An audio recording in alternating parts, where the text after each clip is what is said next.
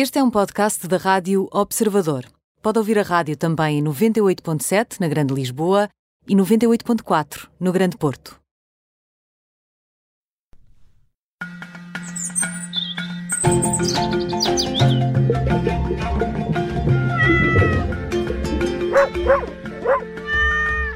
Às sextas-feiras, na Rádio, Observador, na Rádio Observador, falamos sobre a bicharada da lá de casa, cães, gatos e também os donos, com o veterinário Nuno Paixão. Boa tarde, Nuno. Olá, boa tarde. Tudo bem? Hoje, hoje tenho companheiros novos, não é? É verdade, mas é, é temporariamente. Excepcionalmente, excepcionalmente. O hiperativo João Alexandre teve que rumar a outras paragens e por isso só hoje serei eu. é verdade.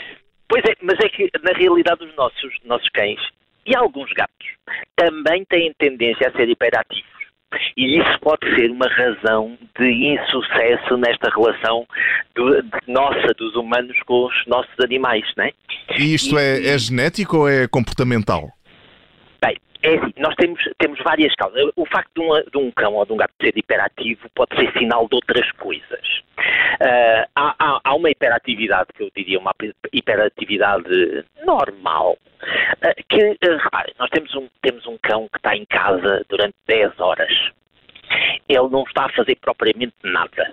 Não, é? não está a ver televisão, não está a ouvir a rádio, não está, não está a estudar, não está a falar com os amigos.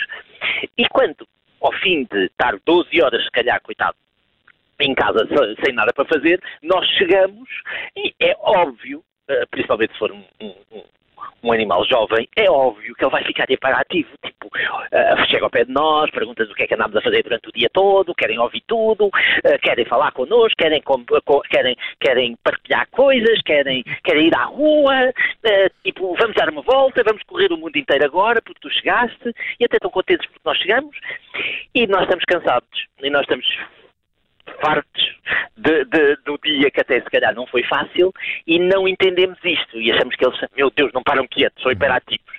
É quando nós queremos aquelas... descansar que, que eles estão mais, com mais vontade de estar connosco. Claro, e depois temos aquelas horinhas, né? temos ali das, das 7 à meia-noite uh, e depois vamos para a cama e queremos dormir. O Nuno, o Nuno estava a dizer, o Nuno estava a dizer que eles não estiveram a estudar, nem a falar com amigos e não estiveram a ver televisão. Mas aquela, por exemplo, a Doc TV será possivelmente uma companhia para eles? Eh, pode ser, pode ser, e a Doc TV uh, foi feita de propósito para eles poderem ver facilmente e tudo pode ser uma solução. Ouvir rádio também pode ser uma solução. É óbvio que há brinquedos interativos e é assim, não é, não é tirar aquele osso assim roer ali para o chão e ele ficar ali a olhar para, para o osso, tipo, o que é que se passa aqui, né? há, há brinquedos que, que se mexem, que se movimentam, há brinquedos até hoje em dia uh, tecnológicos, digitais, que uh, de tempos a tempos até interagem com eles, até com o nosso telemóvel nós podemos interagir com eles durante o dia, uh, mantê-los ativos, mantê-los a fazer qualquer coisa, termos planos planos de exercício. Uh, muitas das vezes a gente esquece que tem um cão com 20 quilos, um cão com 30 quilos em casa, que tem uma massa muscular gigante e que tem que fazer exercício e que uh, o, o, facto de nós fazermos exercício com eles também é bom para nós. É? é mais uma daquelas razões para nós partilharmos a nossa vida com animais, é também nós fazermos exercício com eles, é também nós uh, sairmos de casa, é também nós encontrarmos os vizinhos e falarmos com eles, é também nós encontrarmos com os amigos no parque, uh, no jardim e falar com eles.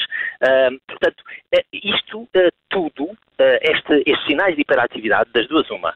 Ou é uma coisa saudável que ele tem e que nós temos que compensar e brincar, ter brinquedos interessantes, temos que ter planos de exercício, temos que ter interação com os nossos animais. Caso contrário, porque é que os temos? É? Uhum. Uh, há, há, infelizmente há muito abandono emocional, muito abandono uh, mental em que não interagimos com os nossos, com os nossos animais.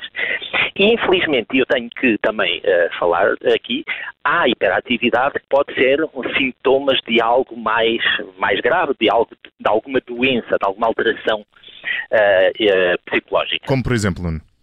Olha, por exemplo, há, há hiperatividade associada a desordens compulsivas, ou seja, andarem a correr a carras da cauda, por exemplo, a correr, a correr, a correr, a correr, ficarem, uh, ficarem uh, compulsivos em relação a, a uma bola e, e, não largarem a bola, estarem constantemente uh, ou beberem água e não pararem de beber água, por exemplo.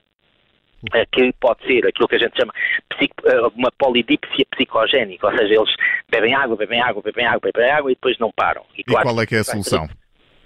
Bem, aí a solução é tentarmos descobrir o que é que está por trás.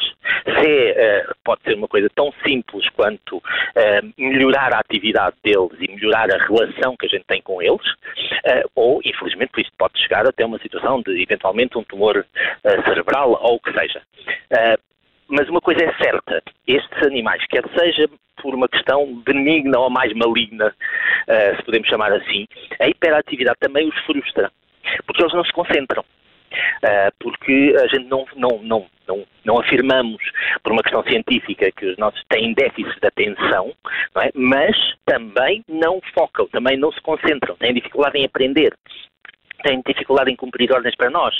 E pode passar pelo próprio tratamento nós ensinarmos truques, ensinarmos brincadeiras, ensinarmos certos comandos.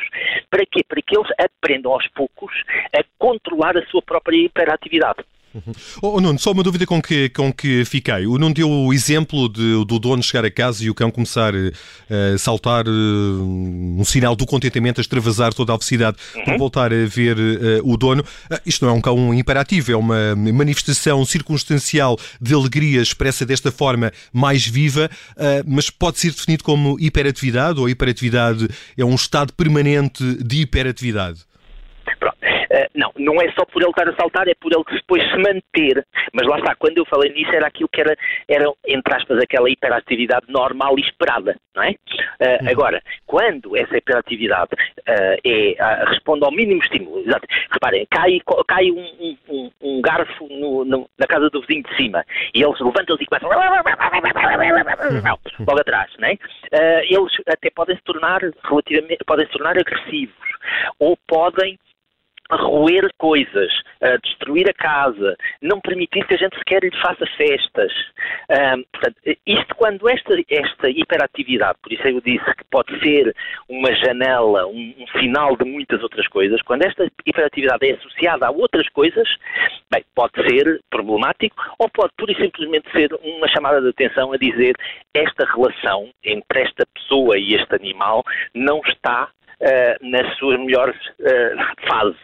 Uh, pode ser uma chamada de atenção para a relação tem que ser melhorada, tem que haver mais interação, tem que haver mais partilhas de, de momentos para que isto acalme. E muitos destes animais a seguir depois de estarem com, seu, com, os seus tutores, estarem com a sua família, acabam por relaxar e adormecer.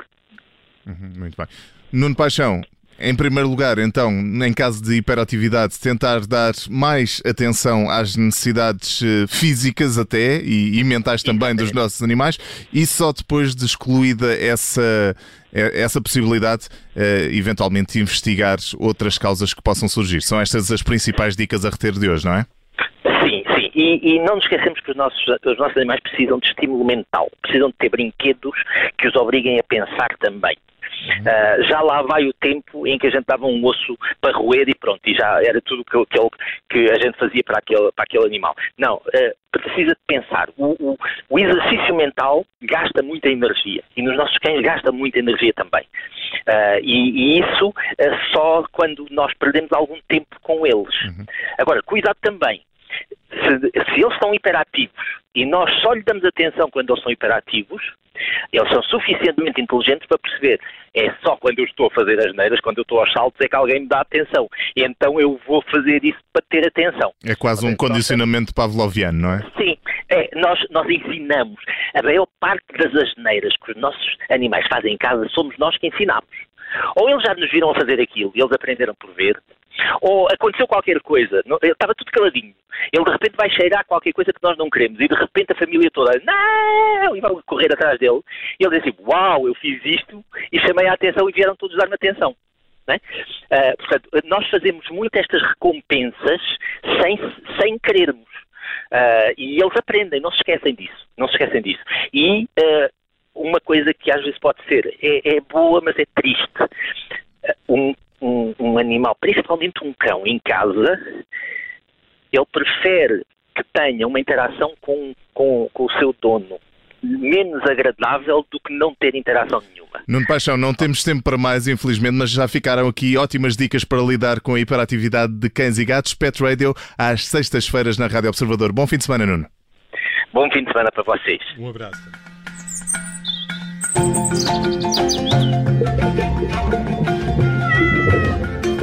Woof, woof, woof!